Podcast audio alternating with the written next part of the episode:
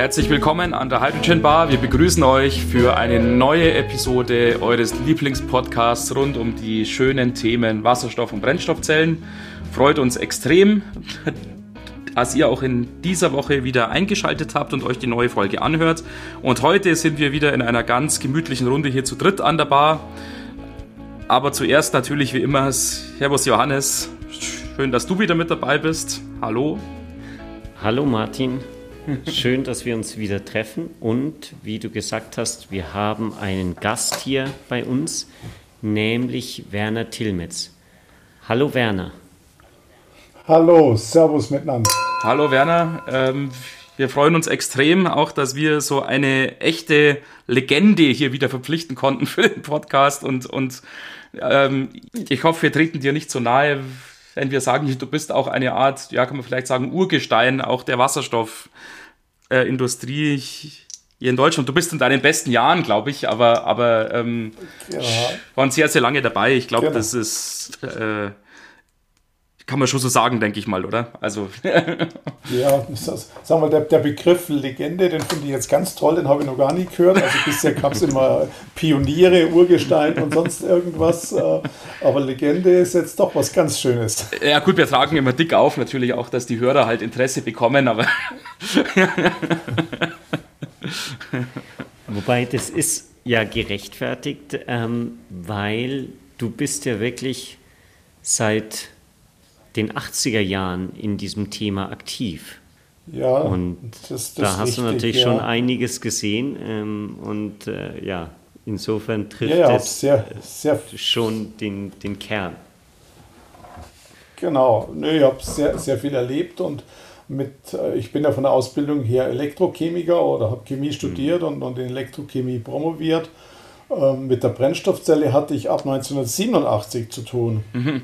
Ja. Mhm. Und damals äh, eben für die Raumfahrt, Brennstoffzelle für die Raumfahrt, äh, bei, bei der Firma Dornier in Immenstadt am Bodensee. Mhm. Und das war eigentlich der Beginn dieser ganzen äh, Thematik Brennstoffzelle, die mich jetzt bis heute begleitet. Wenn man sagen wir, die Raumfahrtzeit mit dazu nimmt, dann sind es deutlich mehr als 30 Jahre. Mhm. Jetzt warst du ja nicht nur bei Herr Dornier natürlich tätig, sondern auch bei anderen Firmen, Unternehmen. Ähm, hast promoviert, hast habilitiert magst du uns vielleicht so in wenigen Sätzen so einen schnellen Flug vielleicht durch dein Leben irgendwie geben und, und oder dass wir einfach abgeholt sind, quasi auch was du alles schon gemacht hast. ja, genau. Nee, sag mal, den schnellen Flug, das müsst ihr steuern, wie schnell man den machen können, weil wir einfach 30, 30 Jahre fliegen, äh, kann man viel erzählen. Nee, sag mal, ja. der, der, Ausgang war eben 87 wieder zurück an den Bodensee äh, zu kommen. Also ich bin ja aus Lindau, wohne in Lindau am Bodensee und das ist einfach schön. Und dann auch am Bodensee arbeiten zu können, bei Dornier in Immenstadt, ja. war natürlich traumhaft. Und habe dann dort eben angefangen, Brennstoffzellen für die Raumfahrt zu machen. Das ist ja eigentlich diese, äh, ja, der Ursprung der Brennstoffzellenanwendung. Der mhm. eine oder andere von euch oder von den Hörern hat ja vielleicht das, diesen diesen spannenden Spielfilm Apollo 13 gesehen, ja. äh, wo die den Versuch hatten, dann auf dem Mond zu landen und dann eben die Brennstoffzelle nicht mehr funktionierte, weil der, der Sauerstofftank von einem Meteoriten getroffen wurde.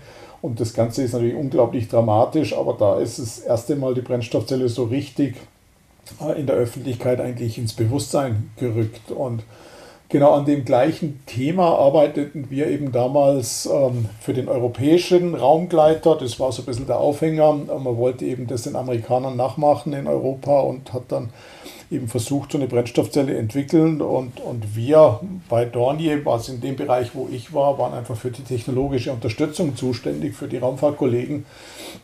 Und auf die Weise lernten wir eben die ganze Szene weltweit kennen. Zu der Zeit, wer machte was in, in Brennstoffzellen ähm, und hatten eben da auch unsere ersten ja, technologischen Erfahrungen gemacht mit Brennstoffzelle.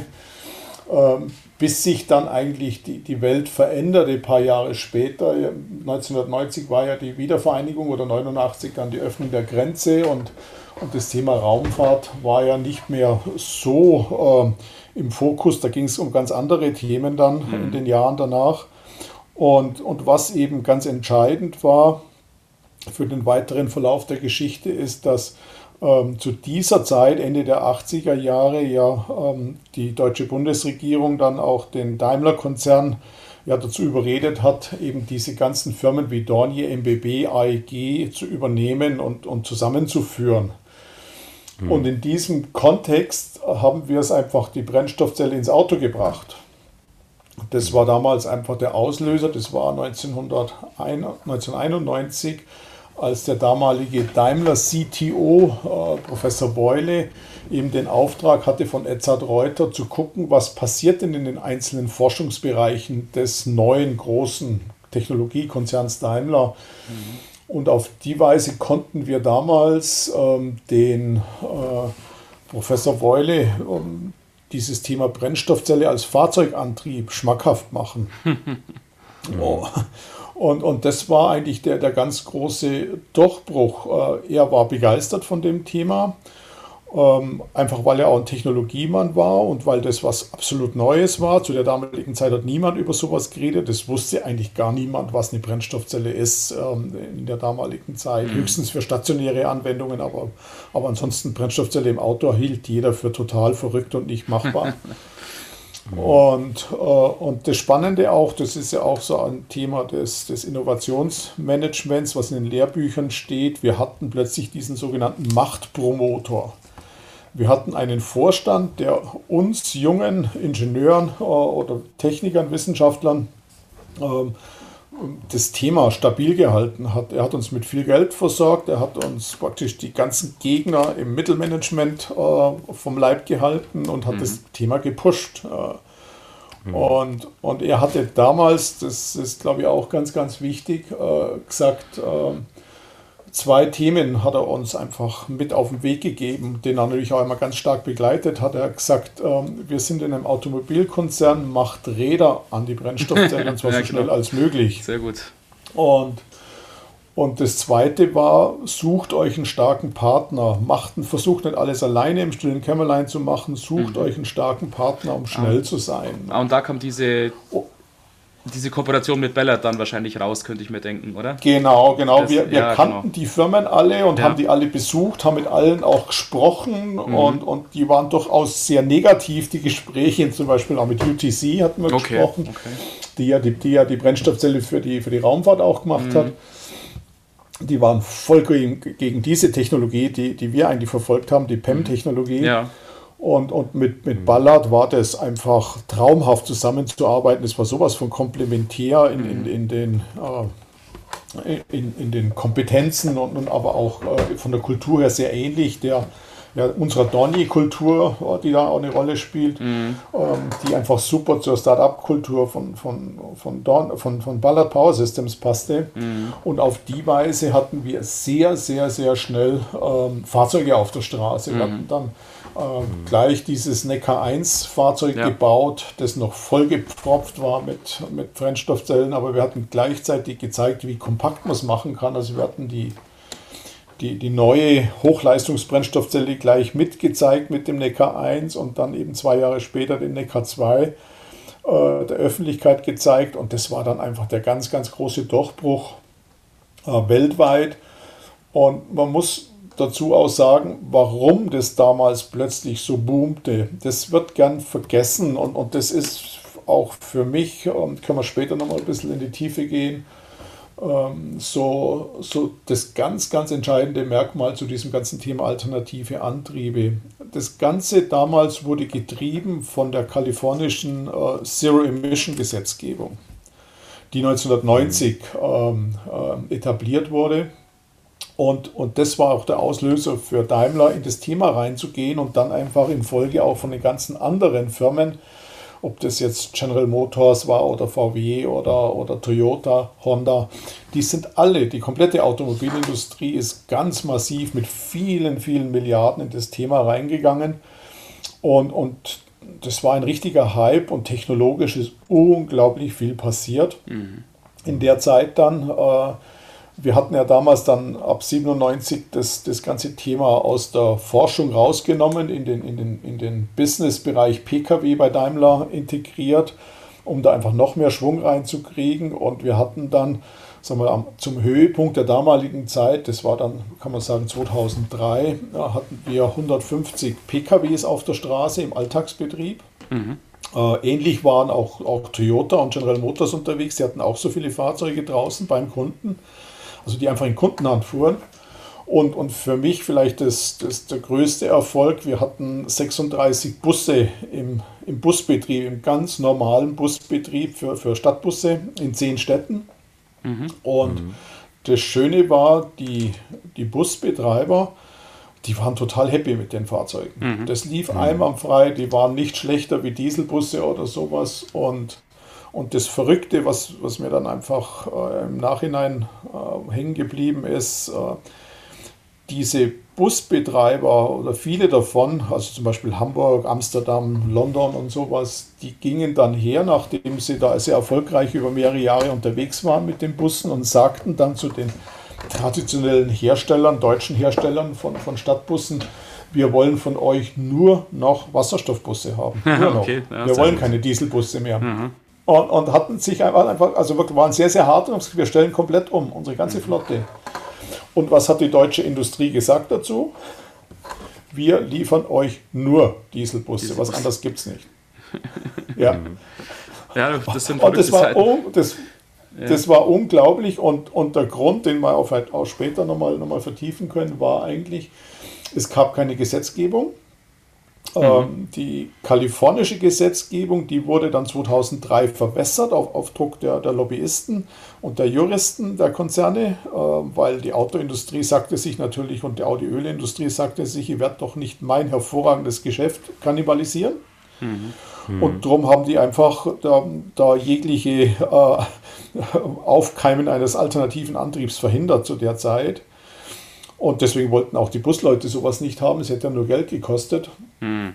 Und, und, mhm. und, äh, und gleichzeitig war aber auch keine Konkurrenz da. Es gab niemanden, der ähm, solche äh, alternativen Busantriebe liefern konnte.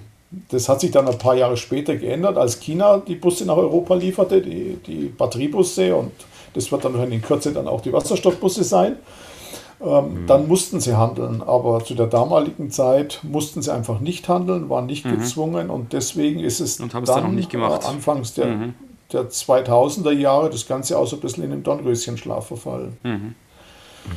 Genau, und dann bin ich ähm, zu, einfach zu meiner Geschichte, um die abzuschließen, dann 2003 in die, in die Chemieindustrie, war dort für, für das globale Katalysatorgeschäft im, im Umwelt- und Energiebereich zuständig und bin dann wieder zwei Jahre später zum ZSW dort als, als Vorstand für die Themen Batterien, Brennstoffzellen, Wasserstoff verantwortlich und habe das dort aufgebaut. Mhm.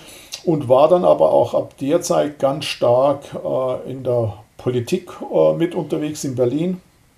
Hab dort, äh, war da einer mit der Gründer der nationalen Organisation Wasserstoff-Brennstoffzelle. Die habe ich da eben mit Kollegen zusammen damals aus der Taufe gehoben war dann auch in der nationalen Plattform Elektromobilität zum Thema Batterien, was total spannend war. Ja, und ähm, seit drei Jahren bin ich im Ruhestand und habe Zeit, über das Ganze nachzudenken. ja, sehr gut. Das war jetzt ja. so der, der kurz, kurze Ablauf meines, meines Lebens. Mhm. Das war super interessant. Vielleicht, wenn wir da gleich in die, die Beginnphase nochmal zurückspringen. Was ihr gemeint, ja die Aufgabe war, Packträder an die Brennstoffzelle. Habt ihr da genau. wirklich dann stationäre Brennstoffzellen genommen und da die einfach in das Auto reingesetzt? Oder, also war das mehr so Applikationsforschung, Entwicklung? Oder war das eher schon fast Grundlagenforschung? Nee, es war, nein, Grundlagenforschung war es überhaupt nicht, sondern es mhm. war sehr, sehr anwendungsnah, durchgängig anwendungsnah. Also Grundlagenforschung mhm. hatten wir zu der damaligen Zeit überhaupt nicht gemacht.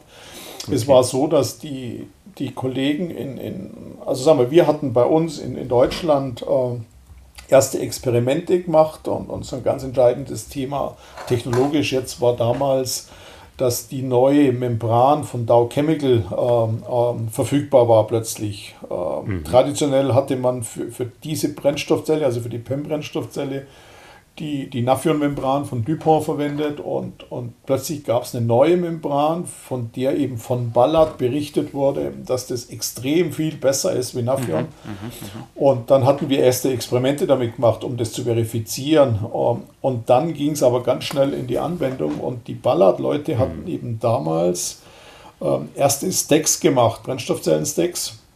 Ähm, die waren relativ, ja, äh, geringe Leistungsdichte, äh, waren, äh, waren also waren 5 kW Stacks. Äh, und da hatten wir einfach, sind wir einfach ganz robust hergegangen, haben 12 von diesen 5 kW Stacks genommen und haben die hinten in den Laderaum von so einem Transporter reingebaut. Ähm, damit war der Laderaum voll, also ja, genau. einfach um das bewusst zu machen. Aber, aber, die waren einfach da, das waren erste Prototypen, Manufaktur äh, dort. Und, und da ging es einfach nur darum zu zeigen, dass äh, das Ding funktioniert und, und, und mhm. man kann Auto fahren damit, weil, mhm. weil die, äh, es war so, gab so eine schöne Aussage damals, die hat uns immer Spaß gemacht. Auf so einer Konferenz in den USA hat einer der großen Brennstoffzellenforscher oder ja, Industriemann zum Thema Brennstoffzelle hat, hat dann eben den, den Spruch gemacht, Before fuel cell will power a vehicle, pigs will fly. Sehr gut. Da, er hat es. Da hat er sich ganz schön verschätzt, der Kollege. Ja, ja, nee, aber das war, war aber auch, auch der Zeitgeist, muss man einfach dazu sagen, mhm. fairerweise. Es, es, die damaligen Entwicklungen entstanden eigentlich damals alle aus der Ölkrise 1973 raus wo, wo die, die Araber plötzlich den Ölhahn zutreten und, mhm. und dann gab es sehr, sehr viel Energieforschung mhm. zu neuen mhm. Energietechnologien und in dem Kontext hat man sich auch Brennstoffzelle für die Stromerzeugung, für die stationäre angeschaut und das mhm. war damals der Trend. Mhm. Und in ein Auto reinzugehen, an das hat niemand gedacht zu der mhm. Zeit. Also das waren das waren wir dann von Daimler und, und das war parallel dazu, hat man dann schon gesehen, dass General Motors und, und auch Toyota zu dem Thema was gemacht hat in der Forschung. Ähm, aber es war alles in einem frühen Stadium und, und mit Baller zusammen hat man das aber dann einfach in Busse reingebracht mhm. und in, in, die anderen Fahrzeuge. Mhm. Jetzt hast du ja schon da, ja, würde ich sagen, natürlich ganz enthusiastisch davon erzählt und das ist ja auch eine super Erfolgsgeschichte und, und schön zu hören. Es ist dann aber ja schon so, es gab dann ja schon auch wieder Rückschläge, weil, weil es ist ja jetzt schon alles äh, 20 Jahre her, auch sozusagen. Vor allem auch diese Dinge mit dem Neka und sowas.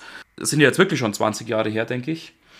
Warum ja, hat es ja. von dieser Phase, wo so viel an Optimismus ja da war, war, wo so viel an Enthusiasmus da war, wo man wirklich ja anscheinend das Gefühl hatte, jetzt geht es richtig los, jetzt geht es vorwärts, noch so viele Jahre gedauert und so viele Rückschläge auch gegeben, bis dahin, wo wir heute stehen, wo es jetzt ja schon jetzt ja Richtung, sagen wir mal, Skalierung und wirklich Wirtschaftlichkeit zu gehen scheint. Ja, ja, nee, tut es auch heute ganz massiv. Ähm, was damals passiert ist, also wir hatten wirklich eine extreme Euphorie und, und es waren Milliarden, die geflossen sind von der weltweiten Autoindustrie und die auch in Kalifornien auch eng zusammengearbeitet haben. Das war wirklich toll. Ähm, was, was dann kam, kam aufkam, waren, waren so mehrere Punkte, die wir auch in, in dem Buch beschreiben. Es ging plötzlich der Konkurrenzkampf los zwischen den Automobilkonzernen. Mhm. Ähm, man muss eben dazu sagen, wir hatten damals von Daimler ähm, das Thema Methanol favorisiert gehabt. Mhm. Und mhm. das kommt auch daher, Klimaschutz war damals in den 90er Jahren kein Thema. Es ging wirklich um die Verschmutzung in den Städten. Also das kalifornische Gesetz zielte ab auf den Smog ja. in, Los Angeles und die ganzen Städte. Ähm, die, das CO2-Klimathema, das ist erst jetzt die letzten Jahre so richtig hochgekocht. Mhm. Ich muss sagen, die letzten 10, 15 Jahre ist es hochgekocht, aber in den 90er Jahren war es was anderes. Und, und dann hatten eben die Konkurrenten ähm, als erstes begonnen, ähm, das Thema Methanol abzuschießen politisch. Mhm. Und, und mhm. dann kamen plötzlich die Firmen auf die Idee, also das waren dann gerade ja General Motors, aber auch VW, sagt, wir machen jetzt Benzinreformierung mit der Brennstoffzelle, okay. was für, für, für Insider totaler Blödsinn ist, das überhaupt nicht funktioniert. Und nachdem sie das aber dann auch selber festgestellt hat, dass das nicht funktioniert, haben die auf Wasserstoff alle geschwenkt. Und mit dem hat natürlich dann auch Daimler auf Wasserstoff geschwenkt, äh, Anfang der, der 2000er Jahre. Also das war sagen wir, der Beginn des, des klassischen Konkurrenzkampfs zwischen den Konzernen. Mhm, mh. was, was dann aber auch passiert ist, ist war 9-11, also 2001, äh, dieser Terroranschlag in New York der hatte schon massive Konsequenzen auf die weltweite Industrie. Das, in der Folge davon sind praktisch die ganzen, der, ist der ganze neue Markt zusammengebrochen, was natürlich für so Firmen wie Ballard und viele andere Startups, mhm. die da damals auch unterwegs waren, dramatische Folgen hatte. Also der, der Kurs ist dann von äh, auf ein Prozent des ursprünglichen Wertes gefallen. Ähm, das heißt, die waren wirklich, haben alle ums Überleben gekämpft, die Start-up-Firmen. Ähm, es entstand ja dann auch eine Weltwirtschaftskrise, mhm. ähm, die dann 2003 war ja der Aktienkurs irgendwie, der DAX war glaube ich bei 2500, mhm. mhm. heute sind wir bei 15.000. Also das ist ein massiver Einbruch, was äh, die Folge davon war, dass die äh, die Autoindustrie weltweit oder die komplette Industrie weltweit musste konsolidieren. Also die haben dann alles eingestellt, was zum Überleben nicht notwendig war. Mhm und haben dann eben auch die Brennstoffzellen und die alternativen Antriebe insgesamt auf, auf, äh, ja, auf Sparflamme gesch geschalten. Ähm, und, die, und dann kam dazu, dass eben diese Gesetzgebung, ähm, die damals der Treiber war, die wurde eben 2003 in Kalifornien auch so verwässert, dass eben die Autoindustrie nicht mehr liefern musste. Mhm, äh, und, und das führte einfach zum dramatischen Einbruch. Und Gleichzeitig war das ähm, dann aber auch der Ausleu Auslöser damals für die neue Ära, äh, was dann danach passierte. Das war eigentlich ganz interessant, so in meinen Recherchen, für die ich dann Zeit hatte im Ruhestand. Äh, es ist ja so, dass, äh, ich weiß nicht, ob ihr die, äh, diesen Film kennt, äh, Who Kills Electric Car, diese Reportage ja, aus Kalifornien. Genau, ja. Hm. Und, und da ging es ja darum, dass General Motors den EV1 äh, verschrottet hat und die Kalifornier, die begeistert waren von dem Auto, stinksauer waren und haben gesagt, jetzt, wenn ihr großen Autokonzerne uns kein Elektroauto macht, dann machen wir eins, unser Selber. Auto selbst. Ja. Und daraus entstand Tesla und äh, wurde dann Stück für Stück immer erfolgreicher, spätestens als Elon Musk einstieg. Ähm, und mit dem sich langsam abzeichneten Erfolg von, von Tesla in, in Mitte der 2000er Jahre, 2006, 2007, wurde plötzlich die komplette Autoindustrie hellhörig mhm, ähm, mhm. und sagte, oh, da müssten, wenn Tesla da so gut unterwegs ist und anfängt, uns Konkurrenz zu machen, dann müssten wir ja auch aktiv mhm. werden. Mhm. Und dann entstand Stück für Stück diese ganze Elektromobilität, ähm, die wir jetzt heute im massiven Hochlauf erleben. Und gleichzeitig war es aber dann so in den letzten Jahren, dass immer mehr Leute eben auch verstanden haben, mit Batterie-Elektromobilität kann man nicht alles machen. Ja. Das war, ist ja immer der Traum, man hat eine Technologie, die für ja, alles genau, taugt. Genau, genau kann und, alles machen. Ja. Und das kann alles machen. Und das haben dann die Leute zunehmend verstanden und allen voran eigentlich die Asiaten verstanden. Mhm und, und sind dann massiv in das Thema Wasserstoff-Brennstoffzelle eingestiegen. Mhm. Und deswegen haben wir da eine Renaissance äh, und die ganz stark eben aus Asien getrieben wird. Mhm. Du hast vorher ja gemeint, dass gerade diese Busflotten extrem erfolgreich waren und dass im Prinzip ja. die, die Nachfrage ja da war. Jetzt ja. würde ich natürlich sagen, äh, in einem freien Markt, wenn dann so Automobil oder die traditionellen Automobilhersteller, Bushersteller sagen, ihr kriegt aber nur Dieselbusse, dann wird irgendjemand diese Nische entdecken und Wasserstoffbusse anbieten. Das ist aber nicht passiert. Glaubst du, es liegt dann daran, dass man da in gewisser Weise so eine Oligopolstruktur hat? Ja, im Prinzip sind die, sind die sich untereinander einig. Ich würde es nicht unbedingt als Oligopol bezeichnen, aber wir müssen uns einfach bewusst sein, die, die Fahrzeugindustrie und die Mineralindustrie sind die beiden mächtigsten, mit großem Abstand mächtigsten Industrien weltweit. Mhm. Und, und die werden einen Teufel tun, ihr Geschäft zu kannibalisieren. Das mhm. läuft hervorragend, die haben hervorragende Produkte, sie sind super erfolgreich, sie machen gigantische Gewinne warum soll ich als Manager daran was ändern? Und natürlich die Politik sagt, ja, das sind ganz, ganz viele Arbeitsplätze, warum soll ich daran was ändern? Das ist ja toll, mhm. was die machen und die sorgen für Reichtum und für Wohlstand und gute Arbeitsplätze. Und insofern ist es ganz logisch, dass die einfach an dem Bestehenden festhalten. Mhm. Mhm. Was hat sich aus deiner Sicht im Vergleich zu dieser Aussage jetzt verändert, so in den letzten wenigen Jahren? Weil wir erleben jetzt ja schon zumindest meine persönliche Einschätzung ist, ja, jetzt auch die großen ähm, Konzerne, wie sie alle heißen, am Anfang waren das alles so ein bisschen so Feigenblätter und ähm, man sagt dann immer so schön, ja, das ist dann ähm, Greenwashing und genau. ah, da wurde immer viel geredet, auch von ganz, ganz wenigen Batteriefahrzeugen. Aber jetzt, ja, hat man ja schon den Eindruck, es geht jetzt richtig los und die Zahl der Batteriefahrzeuge steigt jetzt ganz enorm. Was hat sich da verändert? Ja. Also es sind, es sind zwei Sachen, die da ganz entscheidend sind. Das eine ist die Gesetzgebung, mhm. die in Kraft ist seit ja, zwei Jahren. Äh, die, also die, die CO2-Flottenreduktion, also in der EU und, und jetzt inzwischen auch für die Nutzfahrzeuge, die Clean Vehicle-Direktive. Also diese Gesetzgebungen, die jetzt da sind, die bedeuten ja, die Autoindustrie muss riesige Strafen zahlen, wenn sie die, die Vorgaben nicht einhält. Und, und das ist eine gigantische Herausforderung äh, für, für die Autoindustrie. Deswegen ist Volkswagen, äh, Herbert Dies, so extrem aktiv zu, zu seinen äh, Elektroautos und, und mhm. muss, muss möglichst viele produzieren, um nicht gigantische Strafen zu zahlen. Ähm, und es war auch gleichzeitig natürlich ein tolles Thema für Tesla, die unglaublich viele Kredite verkaufen konnten. Mhm.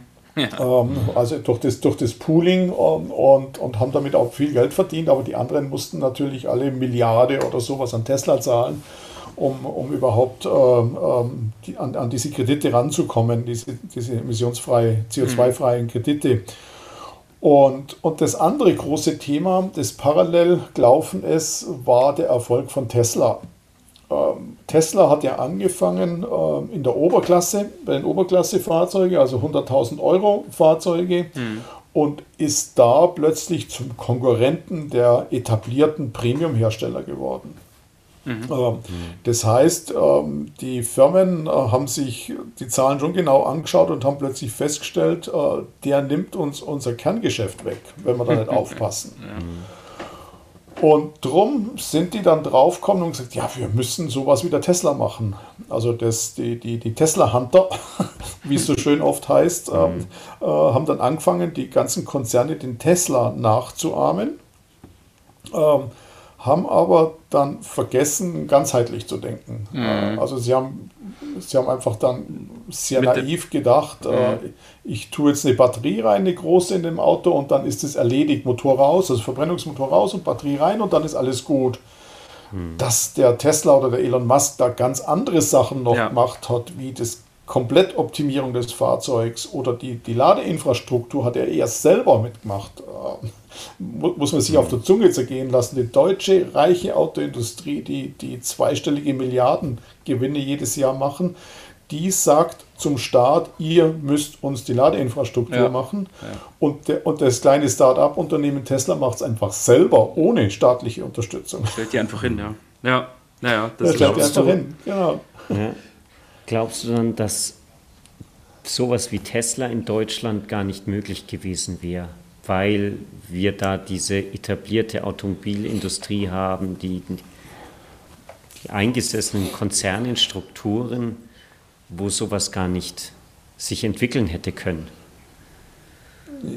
Ja, das ist richtig, es ist mehr, äh, mehrschichtig, das, das Thema. Mhm. Auf der einen Seite haben wir eben eine sehr, sehr starke Automobilindustrie, die auch gesellschaftlich äh, eben einen sehr, sehr hohen Stellenwert hat und, und damit auch politisch einen sehr hohen Stellenwert hat. Also es wird niemand äh, gegen ähm, die wichtigste und größte Industrie im Land ähm, agieren. Ähm, hm. in, in Kalifornien ist da ein ganz anderer Gedanke da. Ähm, dort geht es darum, einfach als Unternehmen erfolgreich zu sein und zu riskieren. Sehr viel Mut, sehr viel Risiko und dadurch kriegen sie auch sehr, sehr, sehr viel Geld. mhm. äh, von, der, von den Investoren in, in Kalifornien und haben eben diesen ja, Mindset, also, also diese Denkweise, einfach riskieren, scheitern gehört dazu, ich probiere es einfach mal aus. Und mhm. wenn, ich, wenn ich Glück mhm. habe, bin ich super erfolgreich.